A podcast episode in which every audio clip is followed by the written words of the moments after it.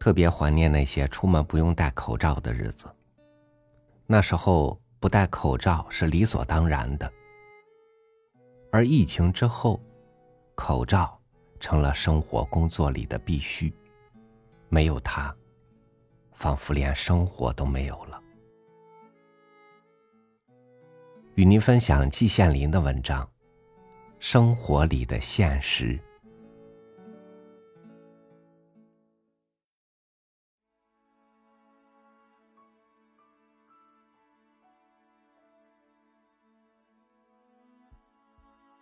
生活，人人都有生活，它几乎是一个广阔无垠的概念。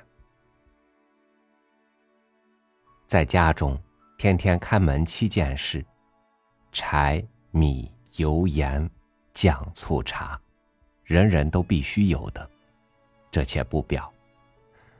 要处理好家庭成员的关系，不在话下，在社会上。就有了很大的区别。当官的要为人民服务，当然也盼指日高升。大款们另有一番风光，炒股票、玩期货，一夜之间成了暴发户，腰缠十万贯，春风得意马蹄疾，一日看遍长安花。当然，一旦破了产。跳楼自杀，有时也在所难免。我辈书生，青灯黄卷，物物穷年，有时还得爬点格子，以济工资之穷。至于引车卖浆者流，只有拼命干活才能糊口。我们必须勉勉从事，过好这个日子，自不待言。但是，如果我们把眼光放远一点，把思虑再深化一点，想一想全人类的生活，你感觉到危险性了没有？也许有人感到，我们这个小小环球并不安全，有时会有地震，有时会有天灾，刀兵水火，疾病灾殃。说不定什么时候就会驾临到你的头上。躲不胜躲，防不胜防，对策只有一个：顺其自然，尽赏人事。如果再把眼光放得更远，让思虑钻得更深，则眼前到处是看不见的陷阱。我自己也曾幼稚过一阵。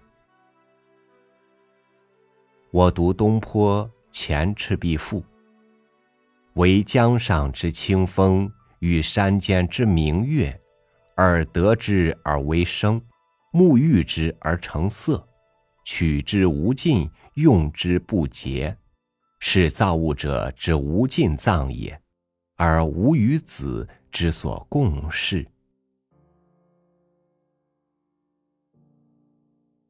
我深信苏子讲的句句是真理。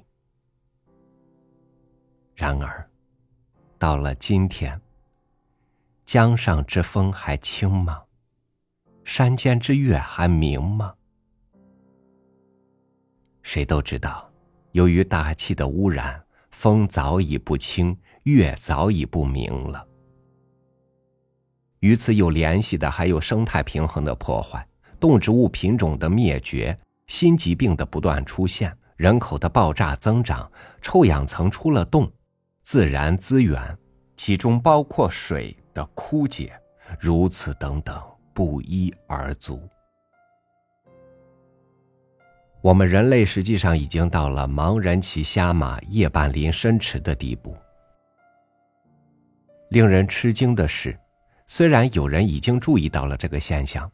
但并没有提高到与人类生存前途挂钩的水平，仍然只是头痛治头，脚痛治脚。还有人幻想用西方的科学来解救这一场危机。我认为这是不太可能的。这场灾难主要就是西方征服自然的科学造成的。西方科学优秀之处必须继承，但是必须从根本上、从思想上解决问题，以东方的民胞物语的天人合一的思想，继西方科学之穷。人类前途，庶几有望。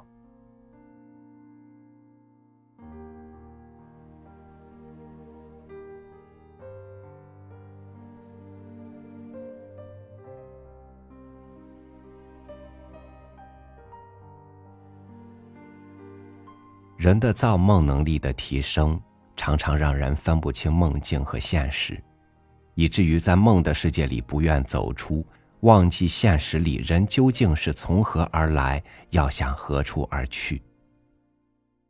生活还在继续，而谁又能知道，在未来的某个时间，疫情之后，又有什么会像当下的疫情一样，给我们带来如此让我们无能为力的改变呢？感谢您收听我的分享，我是超宇，祝您晚安，明天见。